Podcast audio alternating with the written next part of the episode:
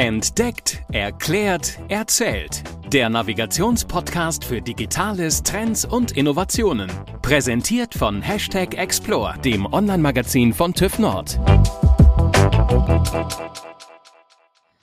Herzlich willkommen zu einer neuen Folge von Entdeckt, Erklärt, Erzählt. Wir sind tatsächlich schon bei Folge 54 angekommen. Wahnsinn.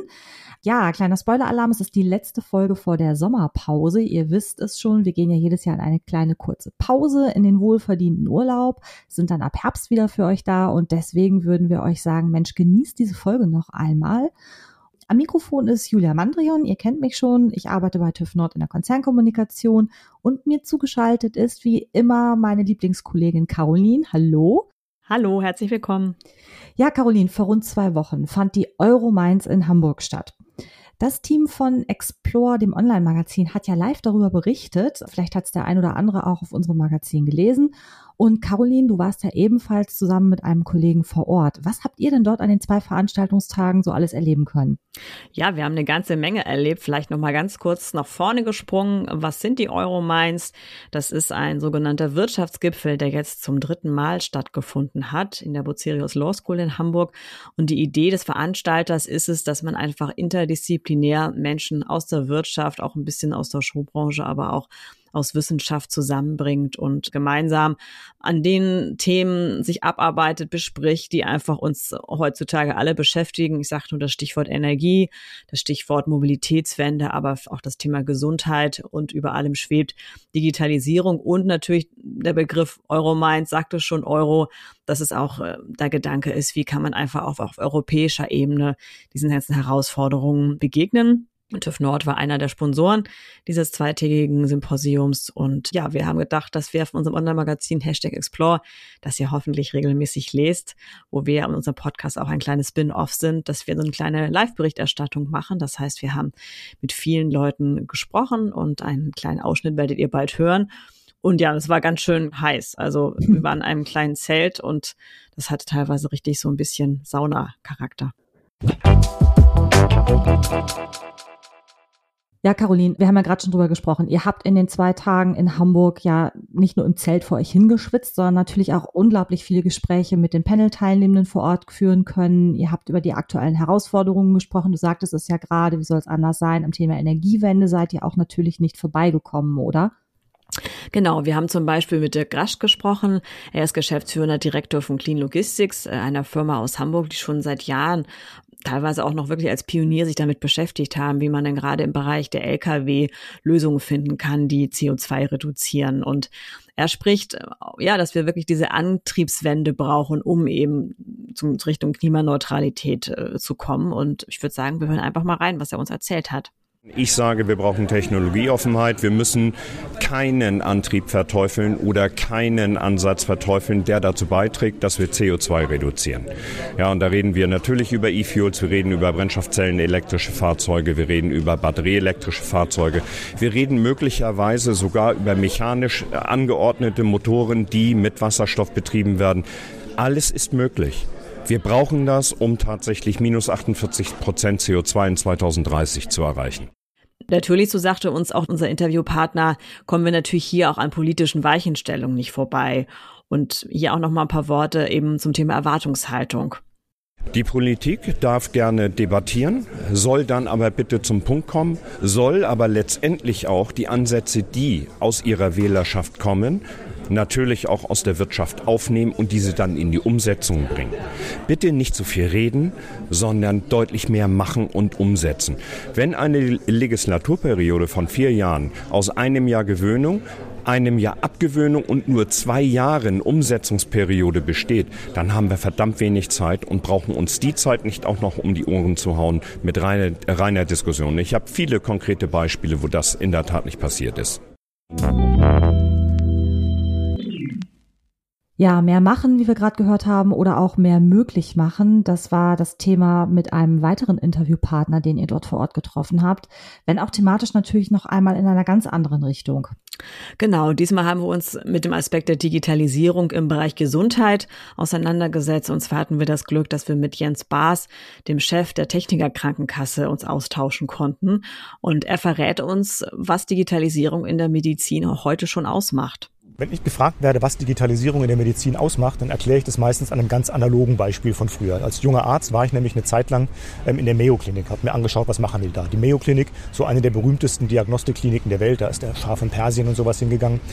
Und ich habe mir halt überlegt, was machen die denn da so besonders? Und klar hatten die gute Ärzte, aber es waren vor allen Dingen drei Dinge. Ähm, und das waren die drei Aspekte, dass sie gesagt haben, wenn du da hinkommst als Patient, dann hast du da einen Dokumentationsassistenten, hieß es, der sorgt dafür, dass alle Daten, die über dich da sind, all deine Vorbefunde, Hintergründe, all deine Bilder und sowas schon mal gesammelt sind und da zur Verfügung stehen. War der erste Punkt. Der zweite Punkt war, die Fachleute, die dort gearbeitet haben, also was weiß ich, der Spezialist für Krebs, der Onkologe, der, der Spezialist für Schmerzen, der Spezialist für irgendwelche Bestrahlungen, haben alle da ganz eng zusammengearbeitet. Das heißt, du musstest nicht, wie es manchmal in der Medizin heute ist, wenn du zufällig zum Orthopäden gehst, behandelt dich der halt, wenn du zufällig zum Neurologen gehst, behandelt dich der. Sondern die waren genau miteinander abgestimmt, haben auch miteinander geredet. Und der dritte Punkt war, die Ärzte, die da waren, hatten alle einen Tag in der Woche frei, wo man von ihnen erwartet hat, dass sie nichts anderes machen, als sich fortzubilden in ihrem Gebiet. Das konnte man sich als Schar von Persien damals schon leisten. Der Punkt heute ist, mit der Digitalisierung kann man genau diese drei Aspekte eigentlich für jeden zugänglich machen. Ich habe nämlich auf einmal die Möglichkeit, dass alle meine Behandlungsdaten gesammelt werden. Und vielleicht viele, viele Punkte, die heute noch gar keine Daten für die Behandlung wären, dann auch dazu. Ich habe zweitens die Möglichkeit, dass mich ein Spezialist behandelt. Ich kann sagen, welcher ist denn der beste Spezialist und wie komme ich auf den zu. Und ich habe drittens die Möglichkeit, vor allem als Behandler, dass wirklich das ganze Wissen der Welt zur Behandlung zur Verfügung steht, weil ich es eben nicht mehr alleine alles lesen und lernen muss, was heute gar nicht mehr geht im noch so kleinen Fachgebiet, sondern eben zum Beispiel mit der künstlichen Intelligenz mir dieses Wissen zur Verfügung gestellt werden kann. Die Digitalisierung bringt also die Aspekte, die man früher als ganz reicher Mensch, zumindest in Teilen vielleicht auch schon hatte, jetzt in die breite Bevölkerung, um meine Behandlung zu verbessern. Jetzt wissen wir alle, dass Fax und Co. im deutschen Gesundheitssystem eher die Regel als die Ausnahme sind und was, glaube ich, der eine oder andere schon auch im eigenen Erleben gemerkt hat. Und das heißt, wir haben zwar viele Daten, die aber einfach irgendwo zwischen den Schnittstellen auch untergehen und einfach nicht genutzt werden. Wir hören noch mal rein. Was ich jetzt gerade speziert habe, ist die, die Variante, wenn es denn mal gut laufen würde. In der Realität sind wir da heute noch gar nicht, weil wir in der Tat sehr, sehr viele Daten haben, die nicht benutzt werden für die Behandlung. Und es müssen gar keine spezifischen Dinge sein, sondern das Thema Fax ist ein schönes Beispiel, ist aber heute noch leider gang und gäbe, dass Patienten in eine Klinik kommen ähm, und der Vorbefund vom Hausarzt zum Beispiel noch gar nicht da ist. Oder die Patienten werden entlassen, gehen am nächsten Tag zu ihrem Hausarzt und sagen, wie soll es denn weitergehen? Und der Hausarzt sagt, weiß ich auch nicht, weil der Entlassbericht ist noch gar nicht da. Oder Untersuchungen werden mehrmals gemacht, weil einfach die Befunde der Voruntersuchung Untersuchungen nicht da sind. Und es fängt ja bei ganz einfachen Fragen an, wenn Sie äh, Patienten fragen, wann warst du das letzte Mal beim Arzt, was für, was für Medikamente nimmst du? Dann wird es schon schwierig. Die sagen, ja, beim letzten Mal, also ich glaube vor drei Jahren oder vielleicht doch auch vor vier und diese, ich nehme diese kleinen roten, diese bitteren, wissen Sie, diese, diese bitteren kleinen roten. Ähm, das ist ja heute noch die Realität, die man irgendwo hat. Ähm, und deswegen ist es sehr wichtig, dass wir diese Daten auch wirklich nutzen. Natürlich unter Nutzung des Datenschutzes. Ähm, aber wenn wir in der Realität heute uns anschauen, was, was uns wirklich erwartet, dann sehen wir, im Gesundheitssystem werden Daten für die Patienten nicht genutzt, während auf der anderen Seite die Googles, Apples, Amazons diese Daten ganz intensiv nutzen können und zwar zunehmend zunehmend auch im Sinne der Gesundheit der Patienten. Kommt es dir bekannt vor? Ja, also wenn ich so an meine letzten Arztbesuche denke, dann finde ich mich in diesen Aussagen ja total, ne, von dem Herrn Baas auch deutlich wieder. Und ich denke, den meisten von euch Zuhörerinnen und Zuhörern geht es wahrscheinlich auch so. Man wird von A nach B geschickt, keiner weiß, was der andere macht. Es ist irgendwann einfach nur eine Zettelwirkschaft. Ja, und inzwischen kommt es aber bei vielen von uns auch noch ein weiterer spannender Datenaspekt dazu, der das Thema Gesundheit betrifft, nämlich Caroline, unsere Smartwatch. Genau, ich, gehöre tatsächlich noch zu den, glaube ich, mittlerweile wenigen Menschen, die keine haben. Aber tatsächlich treibe ich mich auch gerade mit dem Gedanken um, ob ich mich einfach auch Lust habe, meine ganzen Sachen mal zu checken. Aber das ist genau eben das Thema, ne? Also viele von uns gehen joggen oder machen ihre ganzen Sportsachen und gucken genau, wie sehen ihre Vitaldaten aus, wie sehen die Trainingsdaten aus. Und genau. gibt ja auch immer mehr Hersteller, die genau in, in diesen Markt reindrängen, wo es um Gesundheitsdaten geht. Ich kann Dysfunktion analysieren, kann auch gleich die, die Verbindung zum Arzt suchen, mit Termin machen ja praktisch direkt sieht, habe ich da vielleicht ähm, irgendwelche Auffälligkeiten bei meiner Herzkurve. Und da stehen wir aber erst am Anfang und es warten auch noch ein paar Herausforderungen, meint die Techniker Krankenkasse. Ja, das ist eine der großen Sorgen und einer der Antriebe, warum ich mich so dafür verkämpfe, dass wir die Digitalisierung im Gesundheitssystem selber in die Hand nehmen müssen. Denn wenn wir uns dieses Beispiel vorstellen, ich bin krank und Google sagt mir, ähm, hör mal, ähm, ich habe übrigens rausgefunden, dieser Arzt ist der allerbeste. Das sagen zwei Millionen Patienten mit fünf Sterne Bewertungen und 30 Experten sagen das auch, der ist gut. Wenn du hier draufklickst, dann mache ich dir auch gleich einen Termin. Ähm, ich schicke dir auch mal gleich ein Uber-Taxi ähm, und dann, wenn du eine Behandlung hast, dann schicke ich dir das Medikament auch gleich zu Hause. Das würden die Leute super finden, ganz klar, weil es wirklich eine ganze Menge an an Problemen für die Menschen lösen will. Sie würden es also machen. Klingt also erstmal gut. Das Problem dahinter ist aber, Google, Apple, Amazon machen das ja nicht aus altruistischen Motiven, sondern sie machen das, um damit Geld zu verdienen. Das heißt, wahrscheinlich kannst du dein Ranking kaufen, bester Arzt wird weiter oben gerankt, als, ähm, als wenn du weiter unten bist. Wir verlieren also damit die Hoheit über unser doch soziales Gesundheitssystem und geben das in letztendlich kommerzielle Hände. Was kann man dagegen tun? Man kann natürlich sagen, wie überall, dann verbieten wir es halt, dass Google sowas macht. Schwachsinniger Ansatz. Hat überall anders auch nicht gut funktioniert. Denn wenn es ein wirklich gutes Angebot ist und die machen gute Angebote, dann werden die Leute das auch haben wollen. Also ist unsere einzige Alternative, wir müssen selber gute Angebote machen. Wir müssen Angebote machen, die genau diese Mehrwerte bieten, die mir bieten, dass ich leicht einen Termin bekomme, dass ich weiß, welcher Arzt gut ist, dass meine Koordination zwischen Sektoren gut funktioniert und das unter den Klientelen des deutschen Datenschutzes und unter dem, was wir als soziales System in unserer ähm, Gesundheits Gesundheitsversorgung verstehen. Und deswegen ist mein Appell immer, und deswegen versuche ich auch da mit anderen Ärzten und mit Krankenhäusern immer keine Fronten aufzubauen zwischen Krankenkassen und denen, sondern zu sagen, da müssen wir gemeinsam an einem Strang ziehen, weil es darum geht, diese Errungenschaften der Digitalisierung unter den Rahmenbedingungen der Fortschritte eines sozialen Versorgungssystems für unsere Patienten ähm, zugänglich zu machen.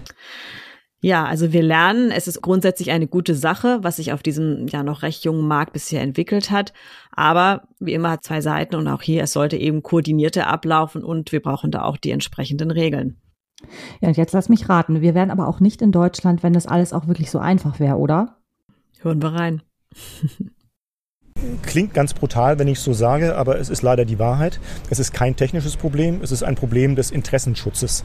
Das heißt, ganz viele, ähm, und da würde ich jetzt auch Krankenkassen mit reinnehmen, da nehme ich Leistungserbringer mit rein, da nehme ich die Pharmaindustrie rein, wissen natürlich, dass Digitalisierung, Nutzung von Daten letztendlich irgendwo Transparenz bedeutet. Und das will man ja auch, das ist ja die Idee dahinter. Aber nicht jeder hat großes Interesse an Transparenz. Ähm, wenn ich sage, dieser Arzt ist gut, heißt das auch, dieser ist es nicht. Wenn ich sage, diese Krankenkasse ist gut, heißt das auch, diese ist es nicht. Wenn ich als Pharmaindustrie auf einmal sehe, sehe, dass mein neues Präparat gar nicht so viel besser ist als das alte, nur doppelt so teuer, dann ist es nichts, was ich unbedingt haben möchte. Jetzt kann ich aber ganz schlecht mich hinstellen und kann sagen, ich will keine Transparenz. Und deswegen wird sehr häufig im deutschen Gesundheitssystem das Thema Datenschutz vorgeschoben. Und es wird gesagt, also es geht ja nur um Datenschutz, wenn es in Wirklichkeit, wenn man mal dahinter schaut, ganz oft um Eigeninteressenschutz geht. Und deswegen werden viele Dinge dann torpediert. Torpedieren ist einfach. Also man kann es technisch torpedieren, man kann es mit Datenschutzbedenken torpedieren. Aber in Wirklichkeit, wenn man dahinter schaut, ist die traurige Wahrheit, ganz oft geht es darum, eigene Interessen zu schützen. Denn in vielen anderen Bereichen, in vielen anderen Ländern funktioniert es. Wenn wir uns anschauen, warum es da funktioniert, warum ist zum Beispiel in, in, in den ähm, baltischen Staaten ähm, Digitalisierung viel weiter als bei uns. Nicht, weil die viel klüger sind als wir, sondern weil die halt vorher kein System hatten. Da war alles, alles katastrophal. Die haben gesagt, wir haben nichts, auch keinen, der seine Interessen geschützt hat. Wir müssen jetzt ein funktionierendes System schaffen. Und dann haben alle an einem Strang gezogen und gesagt, wir machen das. Bei uns funktioniert das System ja ganz gut. Und viele Leute leben auch super gut in diesem System. Die haben kein großes Interesse, dass es sich ändert. Dadurch, dass viele versuchen, ihre eigenen Interessen zu schützen, wird der digitale Fortschritt in Deutschland behindert. Trotzdem, ich glaube, ein Fazit kann man, kann man setzen. Es bleibt Grund zum Optimismus und ja, und vor allem ist da auf einen auch ganz schön Druck dahinter. Oder Jens Baas? Ja, ich glaube das ja. Die Gefahr ist nur, dass der Druck dann eben doch in Richtung der Amazons ähm, und Googles oder vielleicht sogar Ping-Ans geht, wenn man Richtung China schaut ähm, und wir sozusagen dann das deutsche Gesundheitssystem eben aus den Händen verloren haben. Ähm, und deswegen glaube ich auch nicht, die Alternative ist Digitalisierung oder nicht, sondern die Alternative ist nur, wer gestaltet die Digitalisierung? Wir in unserem System oder wird sie uns einfach übergestülpt? Ja, auf der Euromainz gab es auch eine weitere Kino zum Gelingen der Energiewende. Und wer hat dort gesprochen, Caroline?